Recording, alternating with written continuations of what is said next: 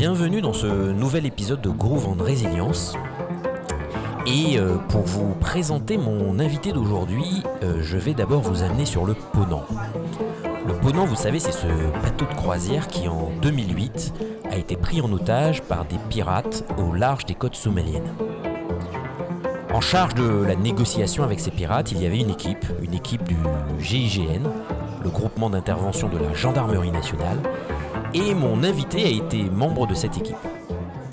Pendant dix ans, il a œuvré comme négociateur au sein de cette unité, euh, et la résilience, bien évidemment, il connaît.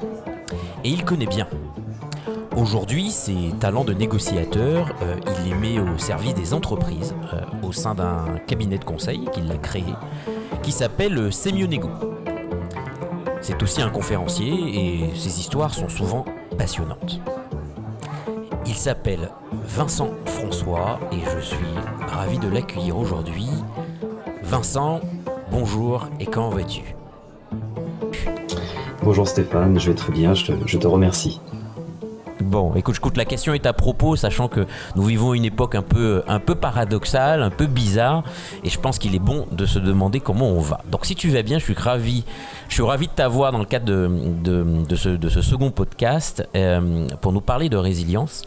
Et, euh, et, ma première question est une question un peu générale. Euh, si je te parle de résilience, qu'est-ce que ça t'évoque et qu'est-ce qui t'a amené euh, à parler de ce sujet?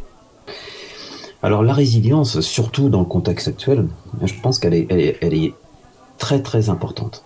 Elle est très importante dans le sens où nous traversons une période d'incertitude, une période de, de difficultés personnelles, professionnelles, euh, avec des personnes qui vont, euh, qui vont être endeuillées, d'autres qui vont perdre leur travail, et ce qui pourrait ouais. amener beaucoup de personnes à, à, à aller vers le, le, le, côté négatif, à se faire aspirer vers une spirale négative.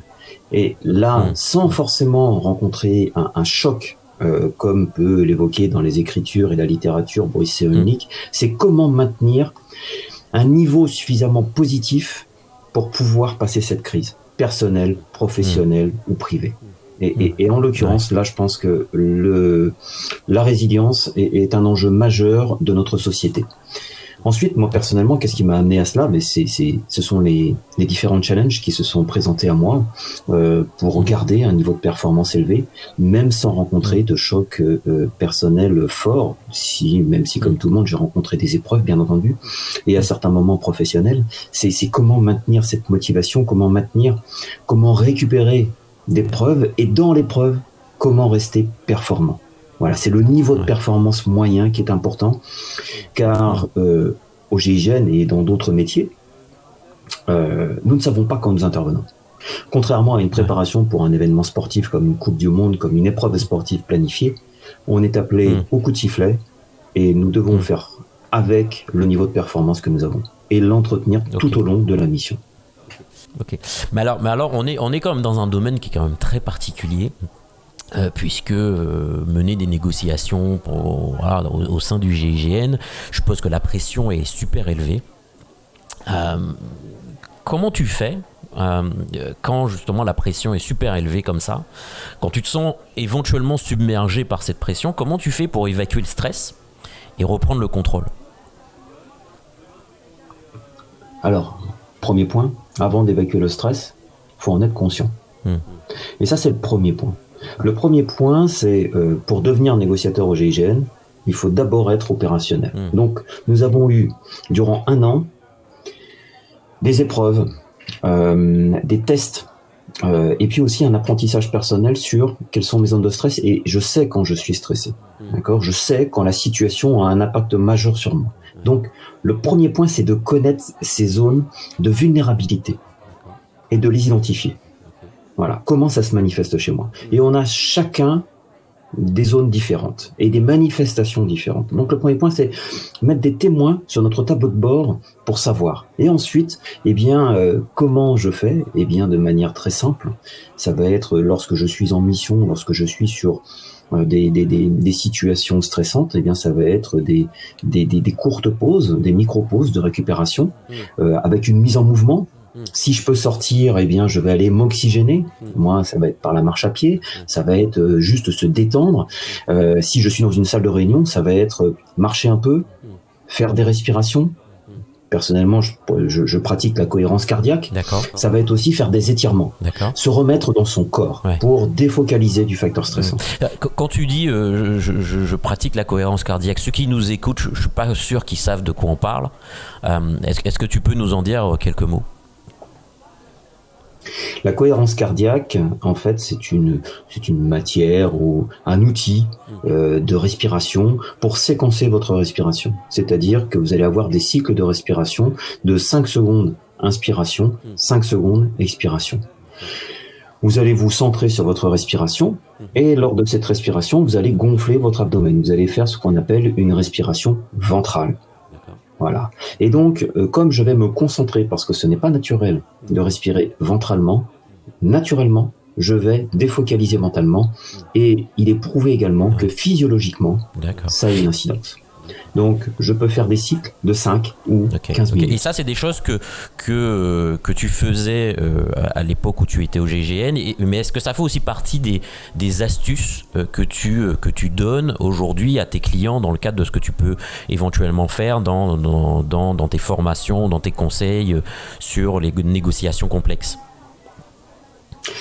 Alors oui, bien sûr, euh, au GIGN, j'avais d'autres pratiques, euh, puisque j'avais été formé à, des stages plus, plus, plus poussés en matière de techniques d'optimisation du potentiel.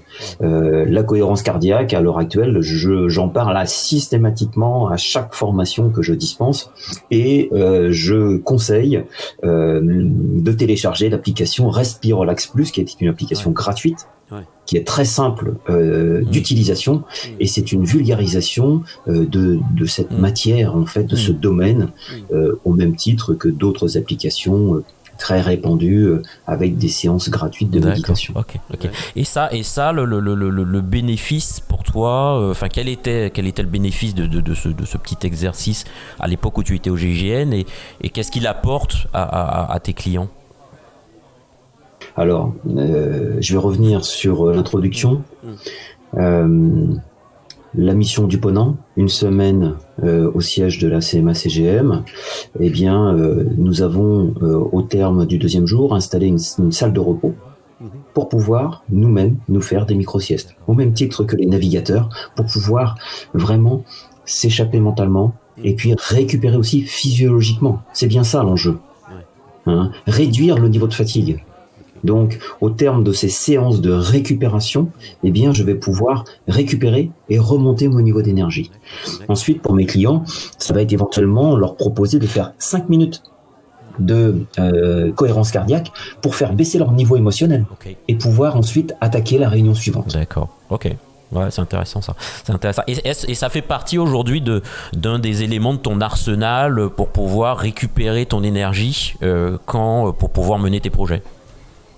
Complètement. Complètement. Et euh, je m'autorise euh, à, faire ces séances.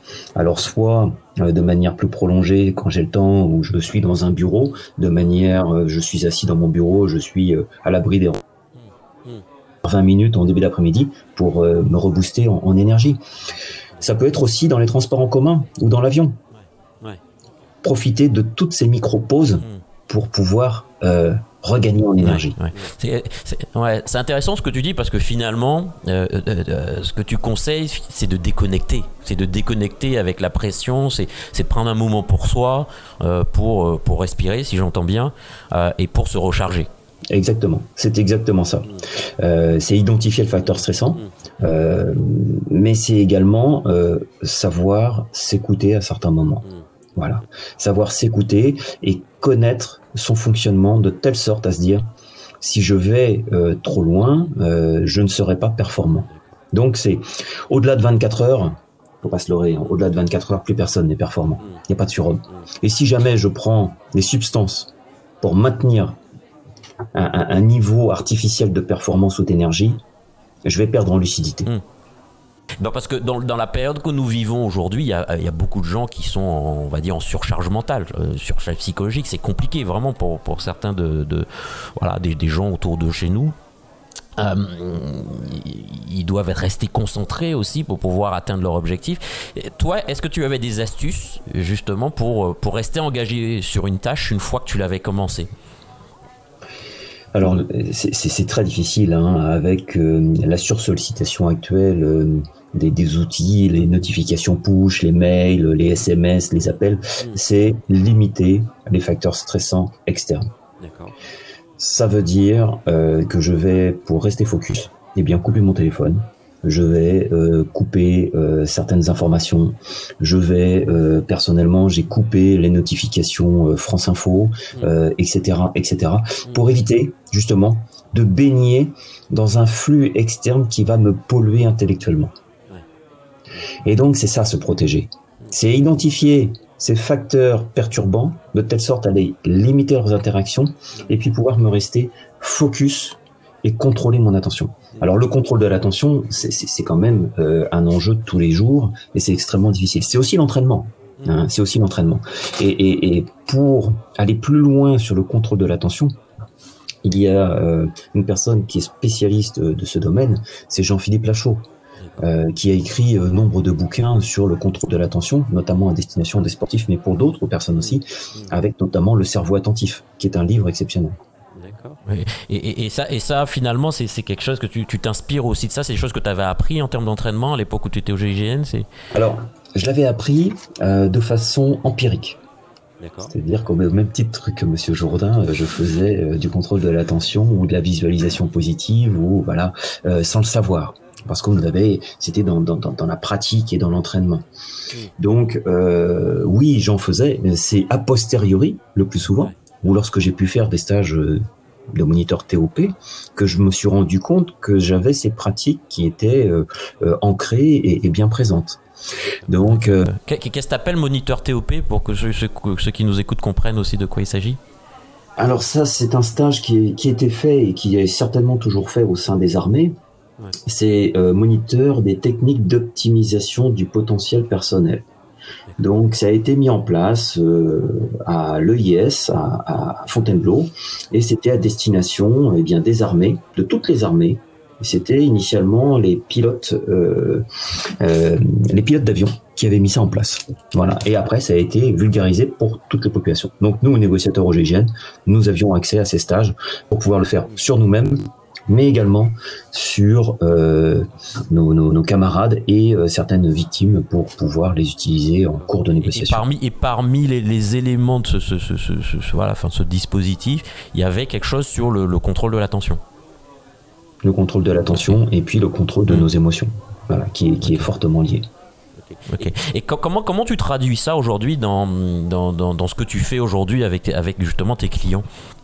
Est-ce que c'est quelque chose qui intervient dans, les échanges, dans, la façon dont, tu les formes euh, Parce que moi, le sujet me paraît important, cette histoire de contrôle de l'attention dans, le moment, euh, dans le moment que nous vivons. Euh, est-ce que c'est quelque chose que tu communiques dans le cadre de tes, séminaires et comment tu le fais? Alors, je, le communique, mais de façon indirecte, de manière indirecte. Euh, d'expérience de séance, hein, de séance de, de, relaxation ou alors de cohérence cardiaque, et leur faire voir la différence entre commencer un exercice, un run de négociation avec un niveau de stress important, hmm. peut-être légèrement dépassé, et puis après refaire un autre exercice avec un niveau d'intensité euh, identique, mais en ayant fait une séance au préalable, hmm. et voir la différence de performance et de lucidité parce que on parle bien de lucidité et donc derrière de performance. Voilà. C'est qu'ils prennent conscience, qu'ils testent, qu'ils s'approprient ces, outils par eux-mêmes, de telle sorte à ensuite se dire oui, ça sert et j'ai vu clairement la différence. Voilà comment je, je passe beaucoup par l'expérience et par l'appropriation individuelle. J'aimerais aussi évoquer avec toi la notion d'optimisme. Parce que euh, quand on est face à des, difficultés, quand on est face à des situations complexes, ça marche pas toujours ça peut avoir un impact quand même assez fort sur le, mental. Euh, comment, comment, tu, comment toi, tu préserves finalement ton moral, un moral positif? Quand tu es quand tu es face à des situations euh, tendues. Comment le faisais-tu peut-être effectivement à l'époque à l'époque où, tu étais au GIGN euh, et, puis comment ça se traduit éventuellement dans, dans, dans ce que tu fais aujourd'hui? Alors la, plus grosse différence entre euh, euh, mon expérience au GIGN lorsque j'étais en mission et euh, à l'heure actuelle où je suis entrepreneur et, impacté par d'autres d'autres facteurs. Au GIGN, lorsque je partais en mission, j'étais en mission en négociation, on était focus mission. Mhm. Plus rien n'importait en dehors. Voilà. Donc euh, là, il y avait euh, l'objectif, il était extrêmement défini avec un sens de l'engagement et de l'action. Donc naturellement, on allait, on était là pour réaliser et on s'appuyait sur euh, nos méthodes, notre organisation et notre expérience pour sortir de cette crise. Voilà. Et ça, s'asseoir sur des fondamentaux extrêmement forts et sur l'équipe, ça donne, ça porte le groupe porte vers la, visualisation positive et la réalisation positive de, la mission. À l'heure actuelle, pour rester euh, dans un, prisme ou une dynamique positive, euh, je me protège. Comme j'ai dit, je me protège des éléments perturbateurs, euh, de la surinformation, voire de la désinformation, de telle sorte à rester simplement sur ce que je maîtrise. Donc ça veut dire que si, et, ça m'arrive bien sûr à certains moments d'avoir des phases où euh, je vais être euh, impacté, vous dire ah, c'est pas possible, mais combien de temps? L'annonce du reconfinement n'a pas été une bonne nouvelle, bien entendu, euh, mais c'est se dire ok, qu'est-ce qu'on va faire? Déjà un, qu'est-ce qui nous appartient? Est-ce que nous avons de la maîtrise sur cette décision? Oui ou non? Donc ça va être la première étape, ça va être d'accepter. D'accepter cette décision et puis de bien identifier ce sur quoi j'ai de la maîtrise. Hmm. Je n'ai aucune maîtrise sur le, le fait de décider ou non du confinement, de respecter ou non. Donc, la seule maîtrise que je vais avoir, c'est la façon de prendre les choses. Voilà. Et de revenir à des fondamentaux. Vraiment réduire la taille, définir des objectifs, garder une routine, ce qui va nous mettre en mouvement. Et ce mouvement de routine va nous permettre d'avancer petit à petit. Voilà. Ouais. mais quand, quand, à t'écouter, je me dis, mais, mais finalement, euh, euh, parce que ça fait du bien de se plaindre aussi, ça fait du bien de, de, de, un moment donné, de d'extérioriser euh, son aigreur, sa, révolte face à une situation qui nous énerve, où on, sent qu'on qu'on perd, qu'on perd pied. pour toi, pour toi, c'est pas quelque chose qu'il faut qu'il faut privilégier, extérioriser un peu sa colère auprès peut-être du gouvernement, de la situation situation. Euh, qu'est-ce que tu en penses, toi? Alors, si, bien entendu, la, phase de ventilation, ce qu'on appelle la ventilation, la ventilation émotionnelle, est importante. Bien entendu. Le danger, c'est de rester dans ce cercle euh, qui est euh, néfaste. Il faut que c'est un, temps restreint. Moi-même, quand j'appelle des amis ou des collègues entrepreneurs, on va ventiler ensemble. Et c'est excessivement important parce que ça normalise notre sentiment. On va dire, mais oui, toi aussi, tu, toi aussi, tu rencontres des difficultés. Bah oui, lesquelles, etc. C'est comment ensuite je switch d'une ventilation émotionnelle à ouvrir sur autre chose. Et là, euh, dans ces situations extrêmement compliquées, euh, eh bien, euh, allez voir des professionnels de, de, la santé mentale si vous sentez que vous êtes sur un versant dépressif, pour aller, pour pouvoir justement ventiler. Et ils sont formés pour ça pour ensuite amener sur vos ressources et aller vers autre chose. Rester dans ce marasme à ressasser en permanence, c'est pas bon. C'est ventiler en partie et ensuite aller sur quelque chose de, plus constructif et de sortie de crise. D'accord. Et, ça t'arrivait, toi, de ventiler quand tu étais euh, dans le cadre de missions un peu compliquées euh, au sein du GIGN parce que, que j'imagine que dans des situations tendues, euh, dans des prises d'otages ou des choses comme ça, euh, j'imagine mal que tu ventiles avec, avec ton preneur d'otages. Alors, je ne vais pas ventiler avec mon preneur d'otages, bien entendu. Mais par contre, je peux ventiler avec les autres membres de l'équipe. Et ça, c'est la, c'est, la ressource du groupe. C'est la ressource de l'équipe, de telle sorte à, aménager des espaces de parole, de discussion, pour ensuite repartir sur une nouvelle phase de préparation. Ok. Et ce que je retiens aussi dans ce que tu viens de nous dire, c'est que euh, il est important de se concentrer sur ce sur quoi on a la maîtrise Finalement, ne pas se laisser polluer sur les éléments extérieurs, même si ça fait du bien de ventiler, mais de se concentrer sur quoi on a la maîtrise. Mais, mais pour bien se concentrer sur quoi on a la maîtrise, ça veut dire qu'aussi il faut faire confiance au système. Comment, euh, comment, tu, euh, comment tu peux faire confiance au système? Alors faire confiance au système, euh, on peut, si on n'a plus confiance dans le système global, on peut aussi hmm. son propre écosystème. Hmm. Comment, vous faisiez, vous, parce que euh, au sein du GIGN, pour, euh, pour vous faire confiance mutuellement? Alors, euh, la construction de la confiance mutuelle est un, est un processus assez long, avec des épreuves initiatiques, une sélection commune, le partage d'expériences difficiles dans l'adversité, et puis l'ultime épreuve que l'on va faire en formation au GIGN, c'est le tir de confiance. Le tir de confiance, en fait, eh bien, euh, c'est souvent passé à la télé. Euh, eh bien, je vais tirer sur un collègue à 15 mètres qui a un gilet pare-balles et sur ce gilet pare-balles, il a un plateau d'argile. Et moi, avec mon revolver euh, Manurin, mon MR73 euh, en 38 spécial, je vais lui tirer dessus. Et là, je vais dire à l'autre, je te tire dessus, et tu peux avoir confiance en moi parce que je maîtrise mon geste. Parce que moi-même, j'ai confiance en mon arme et j'ai confiance en ma technicité pour tirer dessus. Et l'autre nous offre, nous fait un cadeau parce qu'il nous dit aussi, je te fais confiance, j'ai confiance en toi parce que tu peux me tirer dessus. Je sais que ça se passera bien. Voilà. Donc ça, ça renforce énormément le lien de confiance et puis surtout la maîtrise du geste et euh, les différentes technicités possibles. Ok, ok. Donc il y, a des moments symboliques qui permettent justement de créer, de, construire un peu cette confiance. Euh, euh, ça se traduit, ça, peut se traduire ça dans une entreprise, euh, dans une équipe, notamment dans ce que tu fais aujourd'hui dans, tes formations de négo? Alors complètement, puisque le, ça, ça, ça va, on va dire, contribuer au sentiment d'appartenance au sentiment d'appartenance de l'entreprise avec son histoire, avec ses rituels. On peut tout à fait imaginer euh, des, séminaires d'intégration avec des, épreuves, enfin pas des épreuves, mais euh, des, des, passages initiatiques qui vont permettre justement euh, d'arriver à cela. Voilà. Et puis au GIGN aussi, il y avait quelquefois des erreurs de commises qui étaient gentiment, quand ce sont des, bien sûr des petites erreurs, gentiment sanctionnées. Voilà. Et, et, et, la sanction, quand au GIGN, quand euh, je faisais euh, euh, une erreur minime, eh bien, le lendemain matin, j'offrais les croissants à, tout mon groupe opérationnel, toute ma section.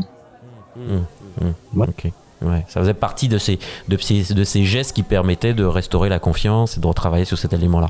Ok, ok. Exactement. Hmm. Et, faire preuve d'humilité et de hmm. reconnaître ce que l'on a fait. Ok, j'ai reconnu. Ok, hmm. bah ouais, j'ai fait une boulette. Ok, d'accord. Et maintenant, euh, je vais y travailler pour ne pas la, la, la, reproduire. Ouais, mais c'est important ce que tu nous dis parce que si tu veux que moi j'observe dans ce qu'on a, euh, voilà, dans la crise que l'on vit en ce moment, les entreprises qui galèrent un peu, les patrons dont le rôle de patron euh, vis-à-vis de leurs équipes, euh, ils ont une, une responsabilité qui est pas si facile que ça à assumer quand même.